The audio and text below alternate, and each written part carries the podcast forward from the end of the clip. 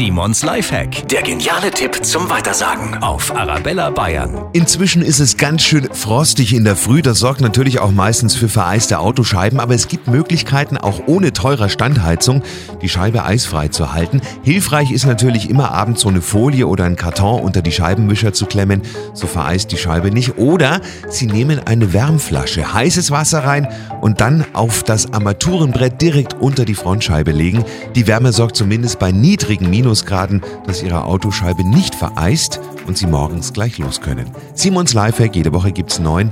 Natürlich auch immer noch mal zum Nachhören auf arabellabayern.de oder in unserer App.